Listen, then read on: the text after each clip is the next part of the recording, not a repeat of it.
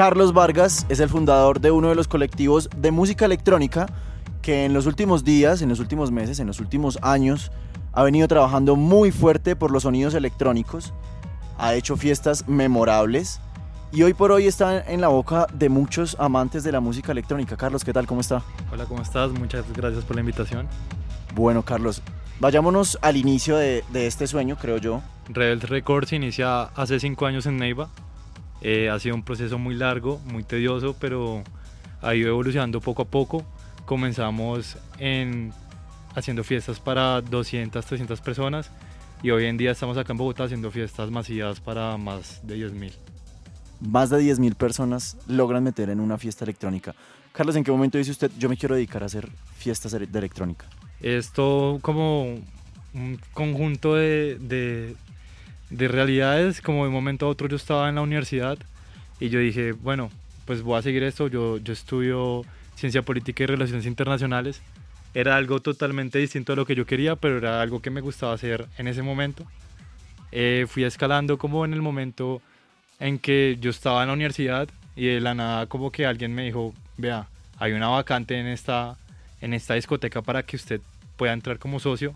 Yo dije, parce, esta es la oportunidad de mi vida porque me voy a volver millonario. O sea, literalmente yo pensaba así. la logré. Yo dije, no, de una, tengo 19 años, de una. Obviamente el camino fue totalmente distinto y me di cuenta que el mundo era muy diferente a lo que yo pensaba. Eh, me pasaron muchas cosas. Eh, a la final como que el club quebró y quedé con la oportunidad de como eh, de qué hacer, porque igual aprendí algo en el club que fue como a darle los manejos a los DJs, de cómo se manejaban los bookings, todo ese tema. ¿Y qué eran contactos? Pues ni tanto. O sea, los contactos realmente los comencé en Neiva cuando los comencé a llevar allá. Lo bueno de Neiva es que es una ciudad pequeña, pero es que nadie más buquea. Entonces no hay esa competitividad de por quién lo coge o que los costos son muy elevados, sino que pues como nadie hace nada, entonces es más fácil como reservar los DJs.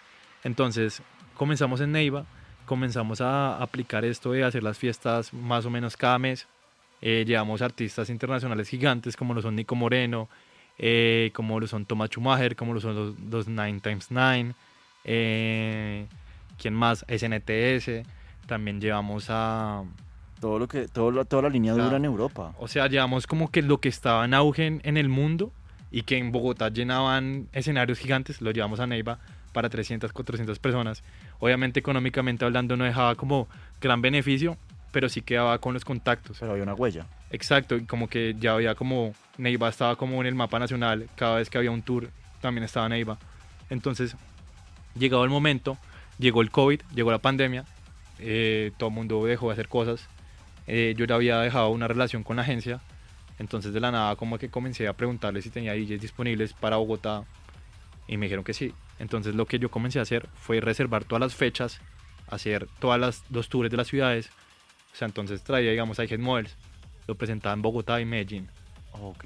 Traía SNTS, entonces lo presentaba en Bogotá, Medellín y Pereira. Entonces hacía esos tours, obviamente había una retribución y había como una mejora como en el nombre, como una viralización en las redes. Entonces eso fue creciendo exponencialmente a llegar hasta el punto de, de pues entrar en Bogotá y tener como a los mejores DJs que tienen pues en este momento como en el circuito internacional. Para quienes no sabían, hace tan solo unos meses, hace un año, Rebels hace una fecha con I Hate Models y se llena. Sold out fue esa fecha, ¿no? Eso fue un sold out y, como que fue la primera vez que un colectivo de tecno o pues ni siquiera de tecno, de música electrónica hacía una fiesta en el Coliseo Live. O sea, fue la primera fiesta de Coliseo que hubo. ¿Cuántas personas fueron? Y fueron alrededor de 10.000 personas. Fue sold out, no pudimos vender más porque pues era solo la parte de la platea, no pudimos llenar las tribunas, no se habilitaron pero entonces eso marcó un precedente en la escena, además de que en ese momento la escena estaba siendo un poco estigmatizada porque habían cerrado un par de fiestas por, por unos eventos que ocurrieron. Mal, organizados. Ajá, no, unos, unas calamidades que ocurrieron en unos eventos. Pero ustedes estaban llenando un, un coliseo live que es de artistas gigantes y que la gente diría, no, es música electrónica, eso no se llena y vea. Sí, exacto, o sea, como que yo estaba ahí y hay un como, en el coliseo hay un salón de la fama nosotros dejamos un vinilo de Head Models firmado y, y, lo chistoso es que nosotros le decíamos al man, mira con quién está saldado. Y literal estaba Arctic Monkeys, Harry Styles, estaba ese man Todos, y, todos los tesos. y entonces nosotros como, marica, qué, qué chimba, qué chimba que, que llegue esto y que la música electrónica llegue a este nivel. Entonces, tanto él como la agencia quedaron supremamente felices y pues tuvimos una mejor relación ahora. Ahora tenemos una relación súper buena. Hoy por hoy anuncian un evento que tiene a Bogotá descontrolada a todos los amantes de los sonidos electrónicos, de que retumben los bajos, de que suene tecno. Están felices. Se viene Sara Landry para el 17 de febrero en un nuevo formato que se llama Extended Set. ¿De qué se trata eso? Ese extended es un formato en la que el artista mínimo toca cuatro horas. En esas cuatro horas puede realizar pues todo su performance de la mejor manera. Es un performance que Sara Landry viene haciendo eh, exclusivamente para Europa. Tenemos la fortuna de que lo va a hacer por primera vez acá en, en, en Sudamérica. Entonces se viene algo gigante, porque además de eso eh, es el aniversario de nuestra marca, el quinto aniversario, entonces queremos hacer algo totalmente como, como algo gigante, en el sentido de que sea como memorable, más allá del DJ, también con una puesta en escena y un, y un formato muy chimba. Vamos a tener eh, una estructura y un montaje gigante donde la gente va a poder tener una experiencia única. O sea, la van a romper. Sí, no, no, no, esto va a salir para los libros. Yo creo que va a, ser, va, va a salir viral en TikTok un par de días también. Venga, hágale la invitación a los oyentes. ¿Cuándo es? ¿Cómo pueden ir? Los invitamos a todos el próximo 17 de febrero. Eh, Sara Landry en Bogotá, en el Centro de Eventos Autopista Norte. Eh, quedan ya las últimas boletas, solo quedan en general. Ya el resto se agotó. Entonces compren, compren que ya esto se fue soldado.